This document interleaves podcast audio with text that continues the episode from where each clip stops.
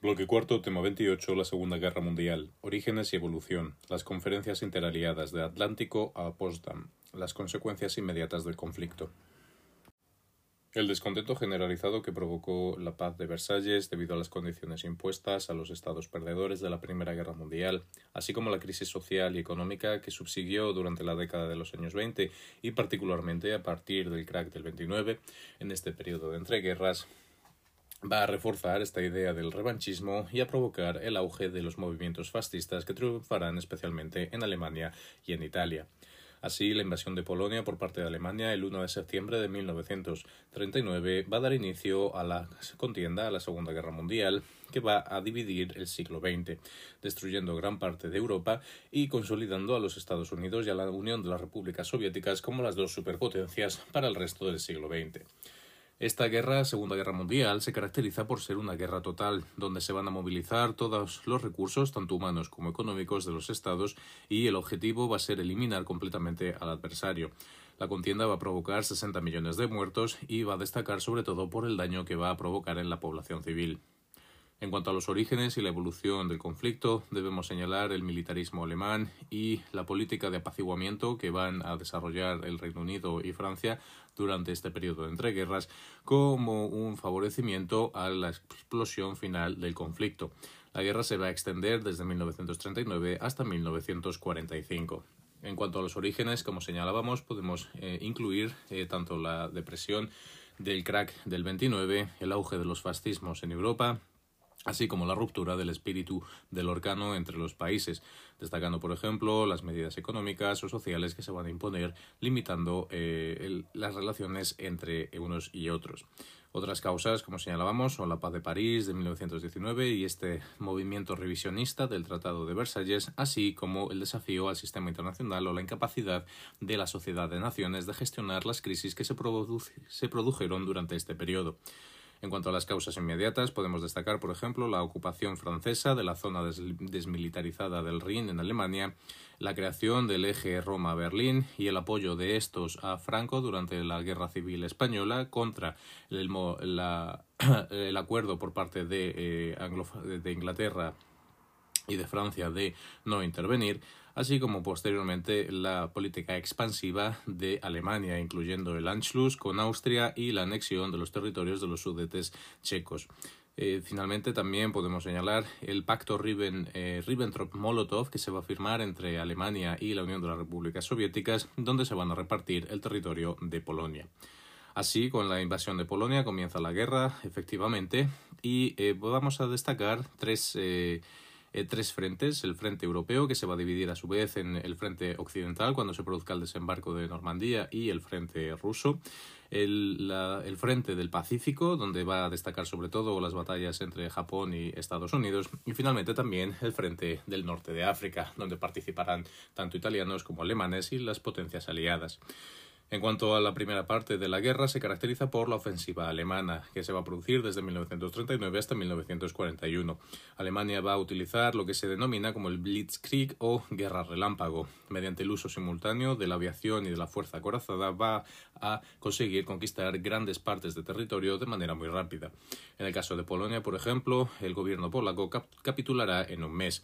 y eh, eh, la segunda ofensiva va a ser hacia el oeste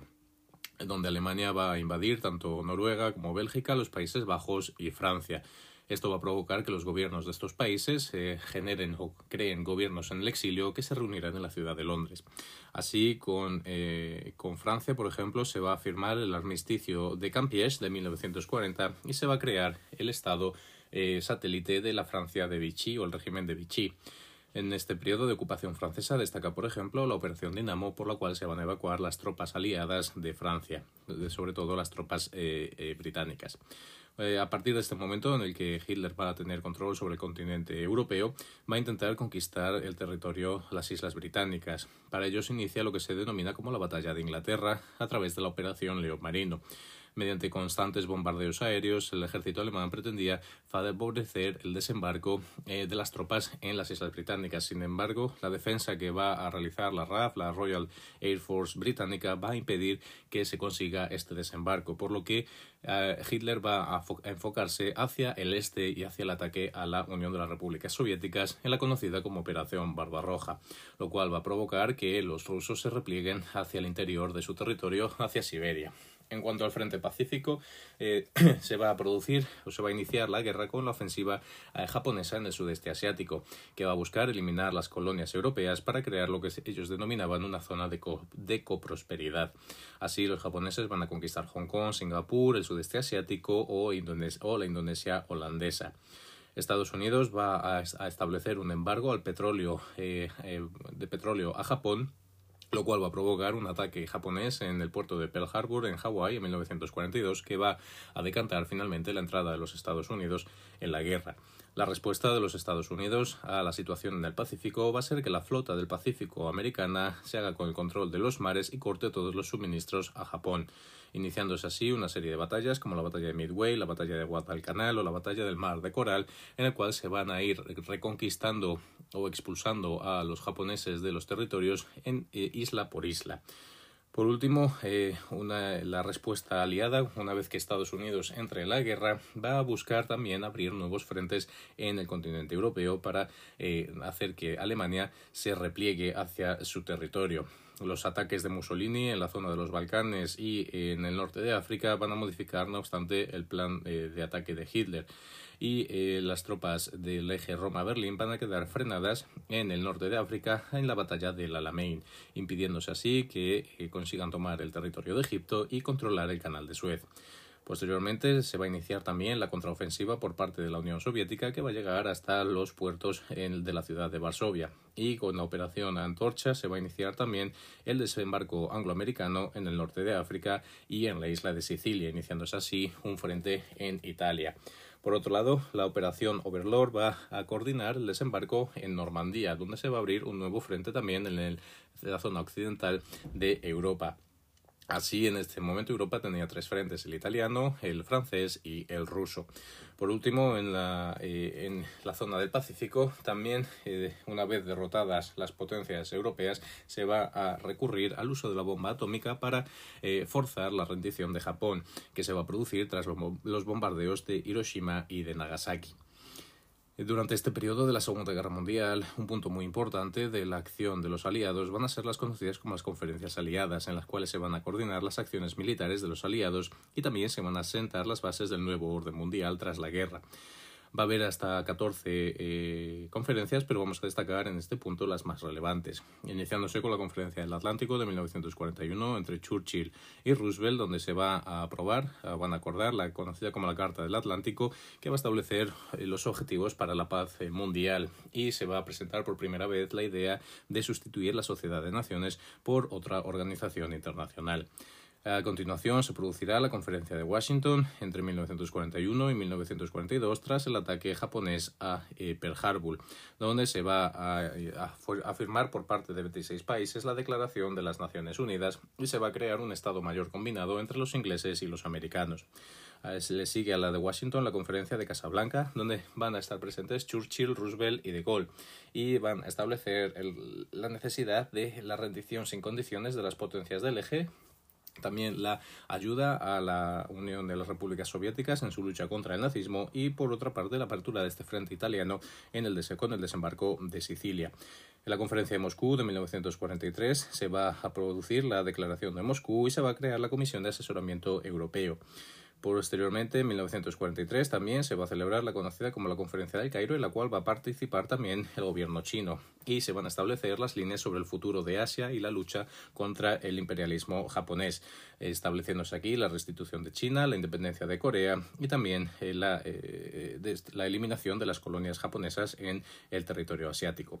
Tras esta conferencia llegará la conferencia de Teherán de 1943, que es la primera en la que se reúnen presencialmente los tres grandes representantes de las potencias aliadas, Stalin, Churchill y Roosevelt. Ahí en esta, en esta conferencia se va a acordar la, la operación Overlord o el desembarco de Normandía, y se va a acordar también la participación de la Unión Soviética en la guerra contra Japón en el Pacífico. Además, eh, se va a establecer una serie de condiciones como la cesión de parte del territorio polaco a la Unión Soviética, la desmilitarización y la ocupación de Alemania tras la rendición de este. En la conferencia de Dumbarton Oaks de 1944 se van a, desarrollar el sistema de Naciones Unidas como sustituto del sistema de eh, la Sociedad de Naciones y se van a establecer los elementos esenciales de la Organización de las Naciones Unidas. No obstante, será en la conferencia del Yalta de 1945 entre Stalin, Churchill y Roosevelt donde se va a poner en marcha efectivamente el sistema de Naciones Unidas con el primer borrador de la Carta de San Francisco y se van a establecer el acuerdo sobre el voto y el veto en el Consejo de Seguridad, así como los miembros permanentes del mismo. Se va a producir también en la conferencia de Yalta la declaración de la Europa liberada, estableciéndose la libertad política de los países liberados tras eh, la derrota de las potencias del eje y se va acordar también la división alemana en cuatro zonas de ocupación entre cada una de las potencias, eh, Gran Bretaña, Francia, Estados Unidos y eh, la Unión de las Repúblicas Soviéticas, así como la desmilitarización del territorio. En cuanto al punto de Polonia, en esta conferencia se va a señalar también la necesidad de establecer un gobierno transicional eh, de transición nacional que no obstante quedará posteriormente violada por, por Stalin. Finalmente, en la conferencia de Potsdam de 1945 se van a establecer ya las condiciones definitivas en cuanto al desarme, la desnazificación y el juicio a los responsables alemanes y la división del territorio alemán en cuatro zonas para la ocupación por las potencias señaladas. Además, también se van a establecer el pago de una reparación y el reparto de la marina alemana. Respecto a las Naciones Unidas, en la conferencia de Potsdam se va a establecer la lista de países que van a incorporarse y eh, se va a señalar también el, el, punto de o el problema de los refugiados en el continente europeo. En esta conferencia de Potsdam también se va a hablar sobre la cuestión española, ya que Stalin quería continuar eh, el conflicto para expulsar a Franco del poder. En cuanto a las consecuencias inmediatas del conflicto de la Segunda Guerra Mundial, debemos señalar que esta representa la mayor catástrofe y destrucción de la historia de la humanidad pero que también eh, tiene eh, las bases o sienta las bases para los tribunales internacionales como son los de Nuremberg y los de Tokio. A nivel demográfico, se perdieron más de 60 millones de vidas en el conflicto y es la primera vez en la que las víctimas civiles superan a las víctimas militares. Los países más afectados fueron Polonia, la Unión Soviética y eh, Yugoslavia. Además de esta pérdida de vidas, también se forzaron los el desplazamiento de miles de personas y se produjeron eh, limpiezas étnicas, sobre todo al respecto de la población judía, de los gitanos, de los eh, o también de carácter eh, político, lo cual va a llevar a la consideración posteriormente de Naciones Unidas de la figura del refugiado y la creación del Alto Comisionado de Naciones Unidas para los Refugiados o ACNUR. También se van a, modificar las relaciones internacionales para incluir estos aspectos eh, aspectos eh, demográficos o eh, nacionales, con la creación de estados-nación que buscaban minimizar el, conflicto entre las minorías y además se van a establecer eh, elementos o principios generales para el derecho penal internacional, como es la inclusión del genocidio y de los crímenes contra la humanidad, o el reconocimiento de los derechos del hombre, como quedará plasmado en la Declaración de los Derechos del Hombre de 1948.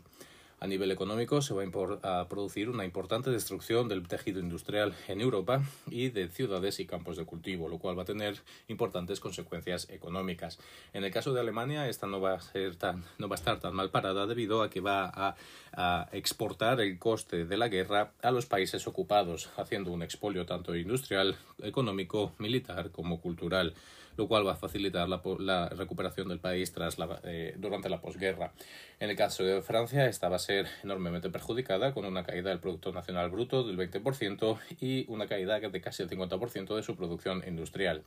En la Unión Soviética se van a destruir importantes campos de cultivo que posteriormente llevará a eh, periodos de hambruna. Y eh, por otro lado Estados Unidos no va a estar afectada puesto que no se va a desarrollar el conflicto en su territorio y va a surgir como un nuevo titán económico debido a los beneficios que va a obtener de la exportación y de la producción militar durante este periodo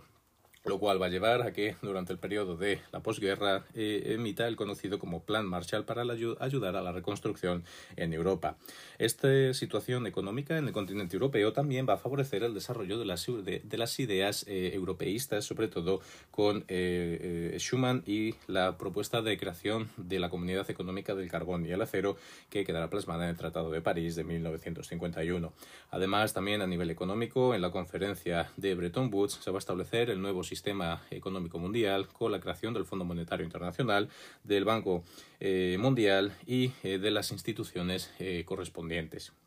A nivel político, por ejemplo, las consecuencias van a ser que Europa deje de ser el principal o el centro de la política mundial en favor de dos, nuevos, dos nuevas superpotencias, los Estados Unidos y la Unión de las Repúblicas Soviéticas. Así, en el bloque estalinista o el bloque soviético va a expandir su eh, presencia y su influencia hacia los países del este de Europa, estableciendo gobiernos títeres para el control de estos territorios. En cuanto a nivel internacional, también se va a producir el inicio de los procesos de descolonización debido a esta eh, pérdida de influencia y de poder de las eh, potencias europeas, así como a la promoción de estas ideas por la Unión Soviética o los movimientos eh, comunistas. En cuanto a China, esta va a iniciar una guerra civil que va a terminar también con la implantación de un sistema eh, comunista y Japón eh, será ocupado por los Estados Unidos y comenzará también un importante periodo de reconstrucción, volviendo a acercarse a Estados Unidos para evitar que se establecieran también un régimen comunista en el territorio de Japón. Se inicia así a nivel de geopolítica internacional el duopolio entre los Estados Unidos y la Unión Soviética. Por último, a nivel territorial, eh, los cambios en el mapa de Europa van a ser que la Unión Soviética recupere el territorio eh, en Europa y en Asia. Italia renuncie a tanto a las colonias como a las posesiones que tenía del Dodecaneso eh, para entregárselo a Grecia. Austria y Checoslovaquia van a ser independientes de Alemania. Polonia se anexará a la ciudad de Danzig y cederá una parte de su territorio a la Unión Soviética. China recuperará también el territorio que había sido ocupado por Japón y expulsará a los occidentales del continente y eh, perdón de, su territorio y eh, los Estados Unidos eh, establecerán enclaves en el Pacífico para el amarre de su flota. Por otro lado, se va a, ceder por parte de Japón las Islas Kuriles y la mitad de la isla de Sajalín a la Unión Soviética. Alemania va a quedar dividida en cuatro bloques que posteriormente van a crearse dos estados. Por un lado, los, las partes de Estados Unidos, Francia y Reino Unido van a formar la República Federal Alemana, mientras que el territorio ocupado por la Unión Soviética formará la República Democrática Alemana. Además, también como consecuencia de la Segunda Guerra Mundial, podemos señalar los cambios territoriales que se van a producir en la península de Corea, donde tras la guerra quedará dividido el territorio en Corea del Norte y Corea del Sur por el paralelo 38. Vemos así como la Segunda Guerra Mundial va a servir para la configuración de un nuevo orden internacional basado en el sistema de Naciones Unidas, pero que va a estar guiado principalmente por las dos nuevas superpotencias, Estados Unidos y la Unión de las Repúblicas Soviéticas, iniciándose así en este periodo la conocida como diplomacia nuclear de las, o de las armas nucleares y eh, dando comienzo al periodo de la Guerra Fría.